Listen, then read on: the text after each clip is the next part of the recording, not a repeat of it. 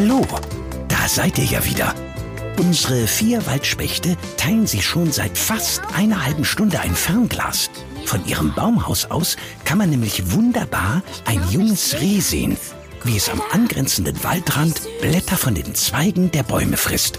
Und ich glaube, jetzt ist Theo wieder dran. Ich bin dran. Sag ich doch. Hier, aber lass das Fernglas nicht fallen. Ist doch klar. Was meint ihr? Ist das ein Rehmädchen oder ein Rehjunge? Wenn es ein Junge wäre, dann hätte er ein Geweih. Steht in meinem Naturlexikon. Aha. Und was steht da noch drin? Dass die Weibchen Ricke heißen und die Männchen Rehbock. Und wie nennt man den Nachwuchs? Die ganz kleinen Rehe? Na, Kids. Kids? Wie auf Englisch. Hello Kids. Nein, Kids mit TZ. Das weißt du doch selbst. Ja, war ja nur ein Scherz. Und ich weiß sogar, dass bei den Wildschweinen der Mann Keiler heißt, die Frau Bache und die kleinen Frischlinge. Da staunst du, was? Ehrlich gesagt, ja. Was macht das Reh, äh, die Rike, Theo? Die zupft ein Blatt nach dem anderen ab. Eben Blätter von einer Birke. Jetzt zum Nachtisch zupft es welche ab von der Eiche da. Ich möchte mal wissen, wie viel ein Reh so am Tag bloß isst. Na, wie gut, dass ich mein Handy immer dabei habe. Moment. Nahrung Reh. Möchte jemand vorlesen? Du, Leni? Gern. So, Rehe verspeisen pro Tag zwischen zwei bis vier Kilogramm Grünpflanzen. Gräser, Kräuter, Blätter und am allerliebsten Laubtriebe junger Pflanzen, auch junger Bäume. Zwei bis vier Kilo? Also vom Gewicht her zwei bis vier Milchpackungen. Ganz schön viel. Oh, da ist eine Nachricht für dich gekommen. Vom Förster, Herrn Meier. Echt? Was steht denn drin? Moment. Liebe Waldspechte, habe ein Rätsel für euch. Kommt zur Neupflanzung auf der anderen Seite des Bachs. Geheimnisvolle Löcher in der Erde. Ein vergrabener Schatz? Fragezeichen? Geheimnisvoll. Klingt gut. Was meint ihr? Die Neupflanzung kenne ich. Das ist da, wo ganz viele kleine neue Bäume gepflanzt wurden. Aber wir beobachten doch gerade das niedliche Reh, oder Theo? Nee, das ist gerade in die Büsche gehüpft.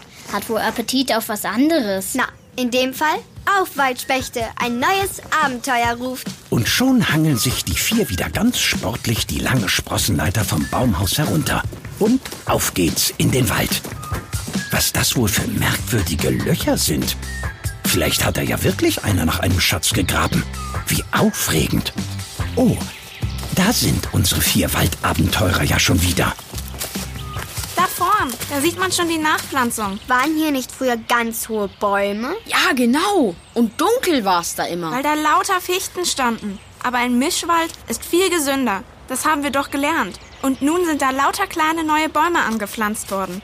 Seht ihr? Ja, lauter kleine Eichen, Buchen und Bergahorn. Und unten am Bach Eschen. Die mögen feuchtere Erde. Das hast du dir alles gemerkt? Ja, hat der Förster doch neulich erzählt. Unser Theo. Du wirst bestimmt noch mal Waldprofessor. Aber wieso sind die Baumstämme denn alle in Plastik eingewickelt? Vielleicht sind die noch neu und noch nicht ausgepackt. Wie lauter Geschenke für den Wald. Fehlen nur noch die Schleifen. Hurra, Waldgeburtstag. Waldgeburtstag? Oh, Ben. Ich glaube, wir sollten doch lieber Herrn Meier und Herrn Meier fragen. Da kommen sie nämlich gerade. Hallo, Waldspechte. Super, dass ihr gekommen seid. Irgendwas nicht in Ordnung mit den kleinen Bäumchen? Weil ihr da so drauf starrt. Naja, wir fragen uns, warum die kleinen Pflanzen alle eingepackt sind. Ach so. Wir wollen ja, dass die Bäume wachsen und nicht gleich wieder eingehen. Deshalb schützen wir sie mit einer Manschette. Zum Beispiel vor den Rehen. Die sind hungrig. Und so junge Bäume mit frischen Blättern, die stehen um diese Jahreszeit ganz oben auf der Speisekarte von Rehen. Naja, klar. Wenn man am Tag bis zu vier Kilo Grünzeugs fressen muss. Genau, dann kann man als Reh schlecht sagen, nee, die frischen Triebe lasse ich heute mal weg. Mit Rehen kennt ihr Waldspechte euch also auch aus, wie ich sehe. Sehr gut. Dann wird mein Rätsel für euch sicher ein Kinderspiel sein. Kommt mal hier mit rüber. Das Rätsel ist hier. Denn beim Abholzen der Fichten haben wir das hier gefunden. Diese beiden kleinen Hügel und die ganzen Löcher hier. Aber warum sollte hier jemand einen Schatz vergraben? Und wieso immer nur so kleine Löcher, wo gerade mal ein dicker Arm oder ein dünnes Bein durchpasst? Und warum nicht ein großes Loch, sondern viele kleine? Genau, das sind ja zwei, drei. Nee, ich sehe vier Löcher. Los, Waldspechte, Schwärmt doch mal aus und zählt die ganzen Löcher. Hier sind zwei. Und hier sind auch zwei. Nee, drei. Was machst du denn da ganz hinten, Ben? Hier geht's noch weiter. Hier ist noch so ein Mini-Hügel mit, äh, ich sehe mindestens drei Löcher. Ich wette, die sind unter der Erde alle miteinander verbunden. Aber das mit dem Schatz, das sehe ich nicht. Ja, genau. Ich finde, es sieht eher aus wie ein Bau. Sowas habe ich in meinem Lexikon schon mal gesehen. Wie war das noch? Bau? Wie Baustelle? Nicht, dass da gleich lauter kleine Hasen mit Bauhelm aus den Löchern rausstapfen. Und die rufen dann, Ruhe auf der Baustelle bitte. Kinder haben hier nichts verloren. Gar nicht so verkehrt, Ben. Aber keine Hasen. Denn Hasen graben keinen Bau, sondern machen sich nur kleine Mulden zum Schlafen. Aber wer könnte sich denn unter der Erde in so einem Bau wohlfühlen? Was meint ihr? Hm, wenn schon keine Hasen, dann vielleicht Kaninchen? Oder Füchse. Die sind doch schlau und haben bestimmt mehrere Ausgänge.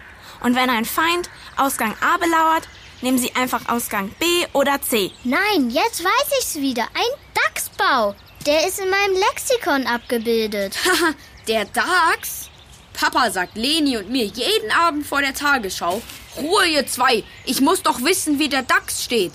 Dachs, das ist doch auch nur irgendwas mit Papas blöden Aktien. Dem fällt ja sonst nichts ein. so ein Dachsbau hat oft um die 16 Ein- und Ausgänge und viele kleine unterirdische Kammern. Einige zum Schlafen, andere zum Futter aufbewahren. Na, sagt mal, euch vier braucht man ja zum Thema Wald gar nichts mehr zu erklären. Ihr wisst ja schon alles. Alle Antworten waren richtig. Ich habe nämlich letzte Woche mal meinen Vorgänger, den alten Förster, gefragt, was er über diesen Bau weiß. Wieso? Wie alt ist denn dieser Bau? Mindestens 20 Jahre schon. Die ersten Bewohner, die den Bau auch gegraben haben, waren wohl Dachse.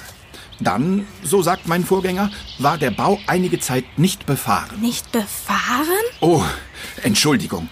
Befahren ist Jäger- und Förstersprache. Normal würde man sagen, da wohnt gerade keiner. Sowas kommt vor, dass ein Bau einige Zeit nicht genutzt wird. Naja, im Anschluss haben hier dann lange Kaninchen gewohnt. Und jetzt? Jetzt, äh, wahrscheinlich wegen der lauten Baumfellarbeiten letztes Jahr. Jetzt steht der Bau wieder leer. Woher wissen Sie das denn? Naja, Herr Meier zieht nicht mehr an der Leine oder schnuppert aufgeregt, wenn wir hier vorbeigehen.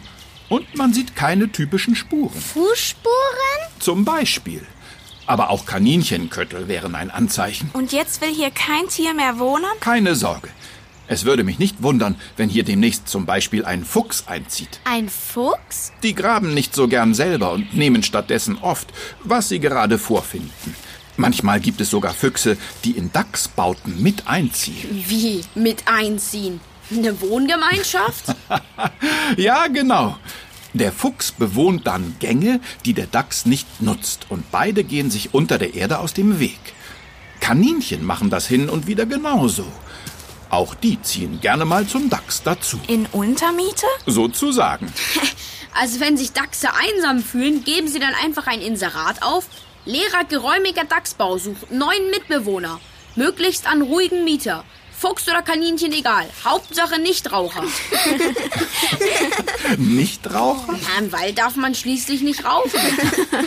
Das stimmt. Aber um mal bei der Idee mit dem Inserat zu bleiben, wenn vorher schon Kaninchen im Bau waren, kann der Dachs sogar dazu schreiben, einige der Kammern sind mit weichem Gras ausgelegt. Oh, wie süß. Damit Sie und Ihre Jungen dort unten ein weiches Bett haben. Dann können auch Dachs und Fuchs nachts gut schlafen. Moment, von wegen schlafen.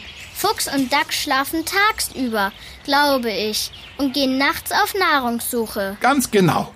Sehr viele Waldtiere sind nachtaktiv.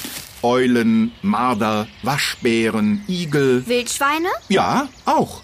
Dann Luchse und, wo es sie gibt, Wölfe. Aber auch Schnecken, Nachtfalter, Regenwürmer, viele Frösche. Und fast vergessen, auch Rehe. Was? Nachts fressen die auch noch? Die hören wohl nie auf. Da hast du recht. Und nicht mal vor unseren jungen, frisch gepflanzten Bäumen machen sie Halt. Da lob ich mir Fuchs und Dachs. An jungen Bäumen sind beide nicht interessiert. Na, da haben wir heute wieder einiges gelernt über den Wald und seine Bewohner. Über das Anpflanzen von Mischwald, über Ricken, Rehböcke, Kitze. Über nachtaktive Tiere wie Wildschweine und Co. Keiler und Bachen, bitteschön. Ja, und natürlich über den Dachs und seinen großen Bau. Ja, und wenn Papa heute Abend wieder im Fernsehen wissen will, wie es um den Dachs steht, Leni, dann sagen wir ihm, dem Dachs geht's gut. Der hofft nur, dass die Ricke nicht weiter so laut schmatzt beim Kauen, wenn er morgens ins Bett gehen will. Na, das war mal wieder ein gutes Schlusswort. Tschüss, ihr alle. Bis zum nächsten Abenteuer unserer vier Waldspechte. Denn ihr wisst ja, im Wald gibt es immer etwas zum Staunen.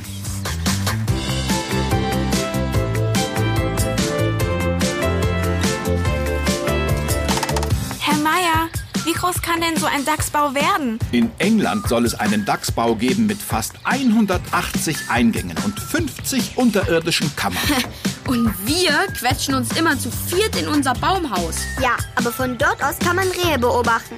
Mach das mal in der Höhle unter der Erde.